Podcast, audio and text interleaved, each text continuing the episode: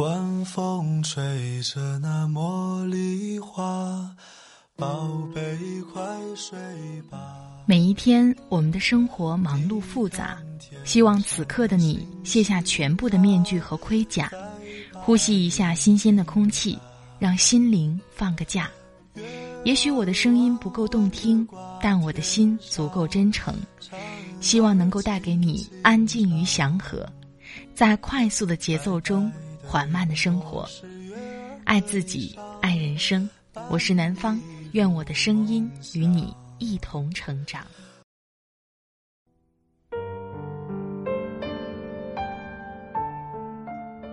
嗨，亲爱的朋友，这里是快节奏慢生活，我是南方。最近过得好吗？今天想跟你分享的这篇文章，是来自作者杨希文的。你需要有凌云志，也要有脚下根。这篇文章是我在微信公众号“北京紫图图书”上看到的。当我看到这篇文的时候，我就在想，很多人可能在面对工作的时候会抱怨没有机会、大环境不够好等等很多的原因，但是却从没有从自身去找一找，是不是我们的才华配不上我们的野心呢？我们需要有凌云志，当然也必须要脚踏实地的走好每一步。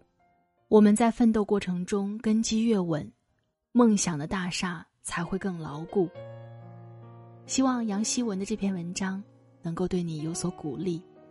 如果你喜欢他的文字，也欢迎你关注他的微信公众号。请尊重一个姑娘的努力。好了，开始我们今天的分享吧。你需要有凌云志，也要有脚下根。几个月前，我认识了一个新朋友朵拉，在我们结伴去另一个城市的路上，他和我说起要见面的一个男孩子。他说，他是一个名副其实的富二代，在新西兰这片不停有中国年轻人落脚的土地上，从不缺富二代的故事。早就亲眼见过那些开着奔驰、宝马的男孩子，怀揣公司总裁的名片出入高级会所，背后则是家人的全力支持。可是朵拉告诉我，这个男孩和他们不一样，他是我见过最努力的富二代。三年前，他推掉父母安排的工作，来到新西兰。临走前，从父母那里借来六万块人民币，下定决心要靠自己生活。他摘掉富二代的光环，以打工度假签证持有者的身份，在工厂做包装工作，在果园劳作，一度住在最便宜的出租房里，以白面包度日，从每天十几个小时的工资里，攒下厚厚的积蓄。半年内就归还了欠父母的六万块。一年后，他参加了澳洲的打工度假项目，寻求赚钱的机会，脚踏实地和善于思考的品质，让他迅速得到了比当地人还高的时薪。他依旧勤奋，从不满足于安逸的现状，一心寻求更好的发展。不久，他感觉到知识的作用。开始着手留学的事宜。他立志要去英国的某所大学读硕士。回到新西兰后，一边苦练英文，一边为学费做准备，常常忙到无暇顾及其他，背离了富二代所有的消遣。这样的又一年过去后，他从任性的公子哥变成了人人佩服的励志哥。即将带走的，除了丰富的从业经历，还有去英国读硕士的学费，以及那些从不懈奋斗中得来的信心和才能。朵拉说：“记得那个男孩经常这样讲，读完书回国做公司，我要尽快开一家属于自己的公司。那是一种不加掩饰却又特别认真的野心。”令所有人都暗自佩服，不带半点怀疑和轻视。想起有个长辈和我说过，一些人野心勃勃，颗粒无收；另一些人野心勃勃，却终获成功。世界上只有一种人可以成功，他们有凌云志，也有脚下根。在国外打第一份工的时候，我的心情总是不可抑制的陷入抑郁。我二十三岁才开始去远方谋出路，而遇到的同龄人大半都有了辉煌的成就。他们有了自己的生意、房子和车子，而我是默默无闻的打工妹，每天起早贪黑，走在那条看不到希望的路上。这些差距压迫着我。令我感觉自己生命中的努力迟到了，再没了爆发的机会。那年是我生命里最惊慌的一年。每日工作结束后，我便迫不及待的为自己设定大大小小的目标：成为作家，成为企业家，拥有一栋大房子。这些白日梦交替出现，可是第二天的自己依旧慌张。我觉得世界不公平，有太多人拥有一步登天的幸运。某一天，我在超市遇见了一个开着奔驰来买菜的中年人，他看起来睿智稳重，自带一种文化与商业的高端气息。和我聊天时，他说起他正在举办的徒步活动，还给了我微博的地址。我看着他开着奔驰离去。心里有种负面的感叹。后来加他微博，惊讶他粉丝的庞大数量，他的身份竟是某公司的创始人。我花了一个晚上翻遍了他所有的微博，试图搜索一些一步登天的痕迹，却看到他在微博上写下的一句话，大意是这样的：回忆起自己的打拼。从刚参加工作的二十几岁时便开始，每天结束学校的工作，再骑着自行车去校外为别人补课，晚上回到家中，路上已经没有了行人。那时生活清贫，对钱有一种不由分说的执着，但谁想到就是这种执着，带着我走向了后来的一切。那一瞬间，我好像突然懂得了，没有一种光辉可以平白无故的来。也许所有人的成功不仅要有豪言壮志，也必须经过持久的坚持。后来的人生中，我遇见许多人，更加证实了这样的猜想。从小觉得野心并非一件好事，但长大后愈发认识到。优秀的人从不掩饰自己的野心，但也必定以勤奋的努力相随。